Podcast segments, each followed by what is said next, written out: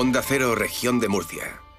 La brújula de la región de Murcia. Onda Cero. El vehículo oficial en el que se desplaza el presidente López Miras ha sido zarandeado por agricultores que se estaban manifestando cuando el presidente abandonaba el pleno de la Asamblea. Verónica Martínez.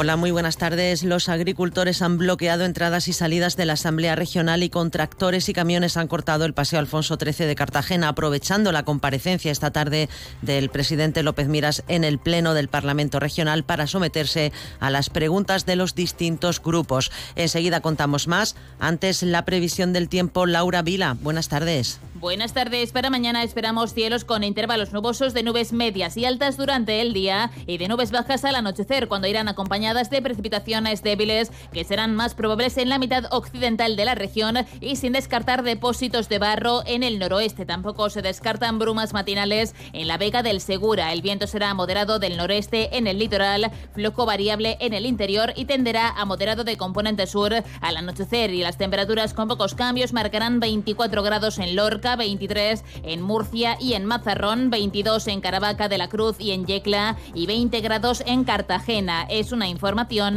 de la Agencia Estatal de Meteorología. 17 grados a esta hora en el centro de Murcia.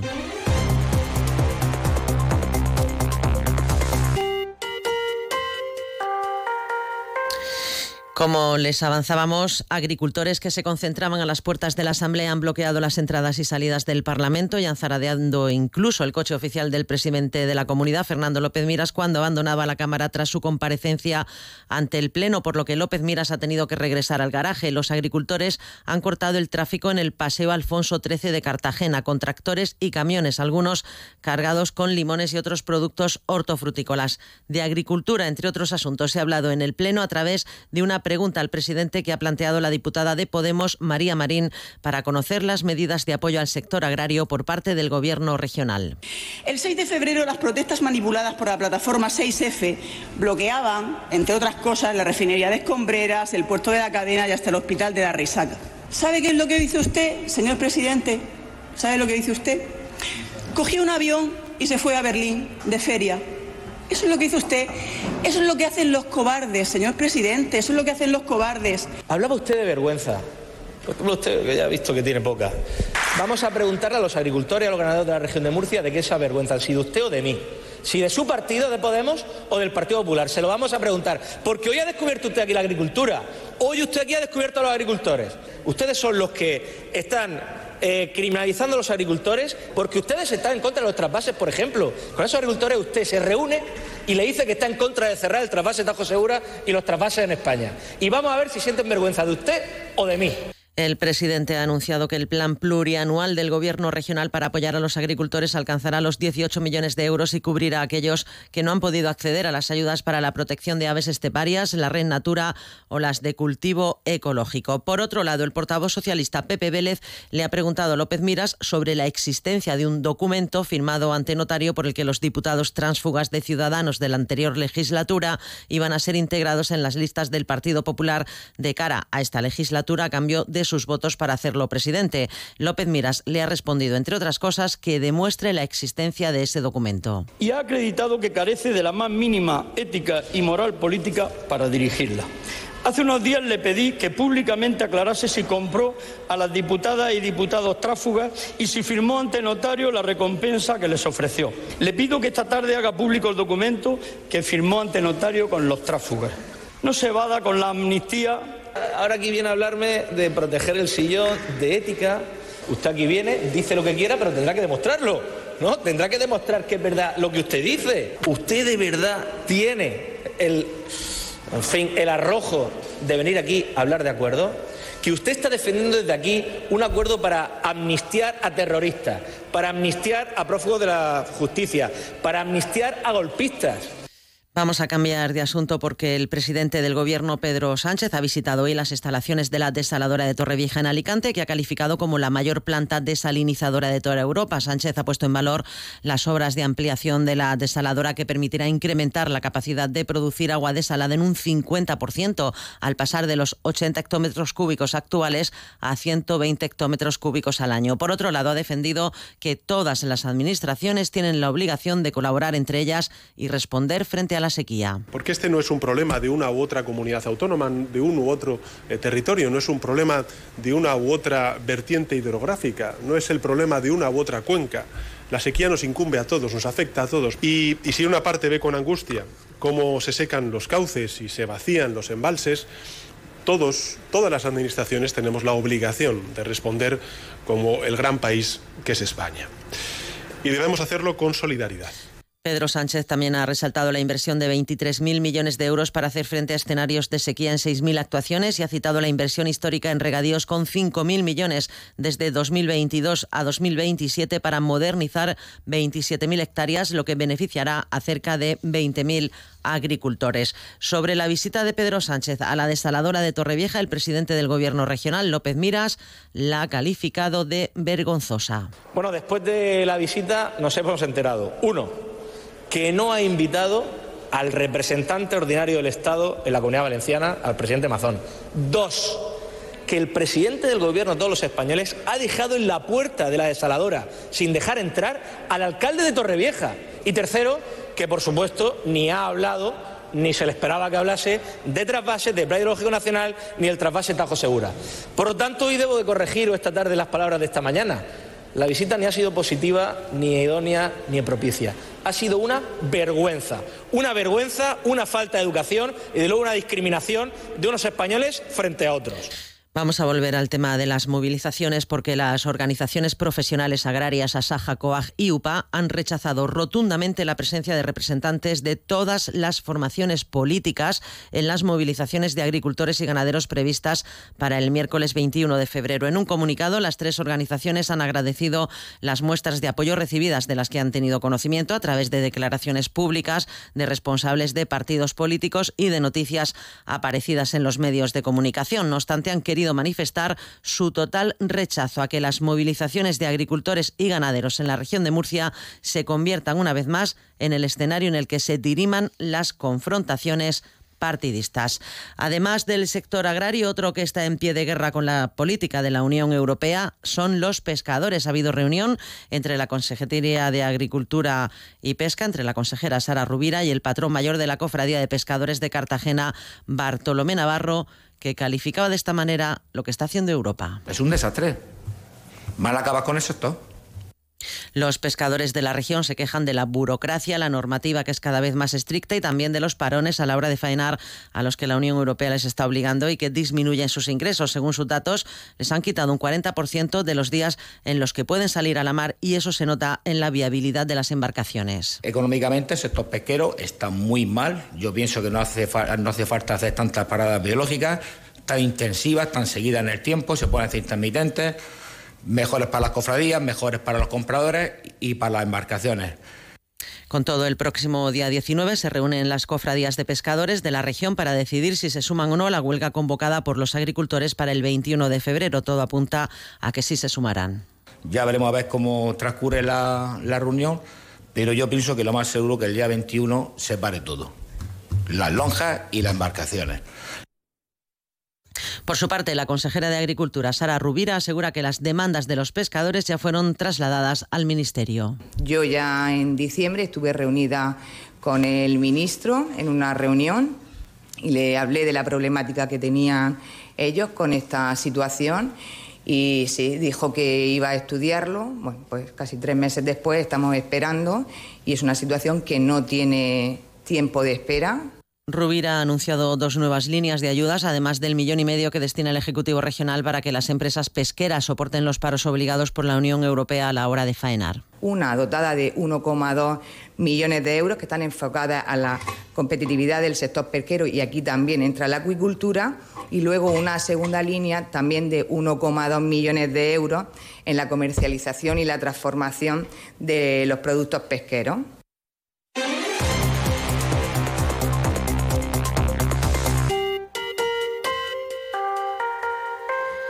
Son las 19 horas y 30 minutos. La Consejería de Educación ha suspendido las clases en el edificio de la Escuela Superior de Diseño de la región, en la calle Periodista Antonio Herrero, tras recibir un informe de la unidad técnica que refleja problemas estructurales en el inmueble. Con la suspensión de la actividad, el objetivo es garantizar la seguridad del alumnado y de la comunidad educativa, según señala la comunidad autónoma. Los 355 alumnos del centro se reubicarán en un nuevo espacio en los próximos días y mientras recibirán las clases online hasta que se disponga de instalaciones adecuadas.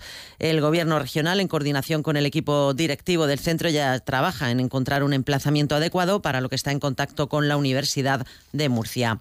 Para el sindicato UGT, el cierre de la Escuela Superior de Diseño es un claro ejemplo del abandono de la escuela pública en la región, según ha dicho Toñi del Bas.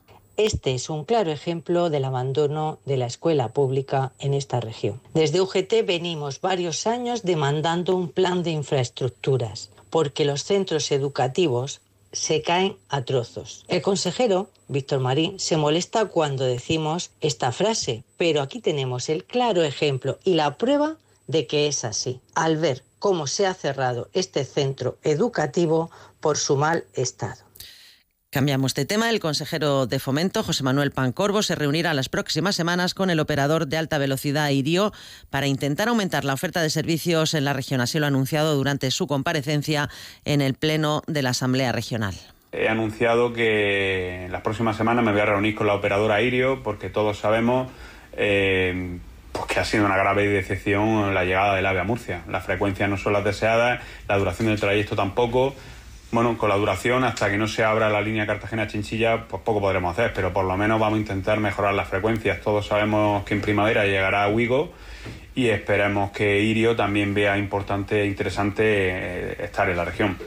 En sucesos, detenido un individuo de 24 años por una presunta agresión sexual a su pareja y además golpear a su abuela. Ha ocurrido en Cartagena. Un familiar del detenido dio la voz de alarma. Los agentes de la policía local encontraron a la víctima refugiada en casa de un vecino en compañía de la abuela del arrestado. La víctima explicó las dos agresiones que habría cometido este sujeto que fue detenido minutos, más tarde en el interior de su domicilio.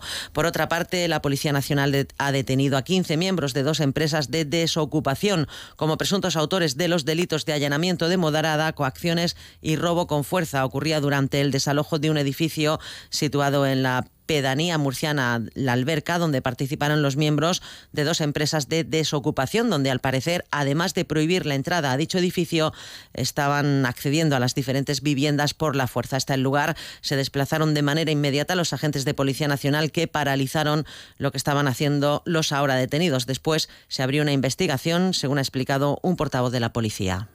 Varias denuncias presentadas en dependencias policiales en los días posteriores poniendo de manifiesto cómo los ahora detenidos habrían accedido por la fuerza en varios de los inmuebles de este edificio, lanzando graves amenazas a los moradores, así como, en uno de los casos, sufrir la sustracción de joyas del interior de uno de los inmuebles donde accedieron por la fuerza, extremo que quedó grabado gracias a una cámara de videovigilancia que se encontraba en el interior de la vivienda. Además, la Guardia Civil ha desarrollado, gracias a la colaboración ciudadana, una investigación para esclarecer la incineración de un perro en una parcela de San Javier que se ha saldado con la investigación de un vecino del municipio como presunto autor de delito contra los animales. Gracias a la colaboración ciudadana, la Guardia Civil ha esclarecido en San Javier un delito contra los animales. En este caso, la información aportada por un ciudadano originó el inicio de una investigación para esclarecer unas supuestas irregularidades en la gestión del cuerpo sin vida de un can en una finca de San Javier. Los guardias civiles del Servicio de Protección de la Naturaleza, SEPRONA, realizaron una inspección en la finca y comprobaron la existencia de los restos de un perro que habían sido calcinados. Por lo que se investigó al propietario de la finca, al que se le ha instruido diligencias como presunto autor de un delito contra los animales. Y en tribunales el juicio contra el portero de un local de ocio de Murcia acusado de dejar en coma a un cliente de un puñetazo en diciembre de 2016 arranca este lunes en la audiencia provincial. El Ministerio Público solicita para el procesado la pena de ocho años de prisión por un delito de lesiones.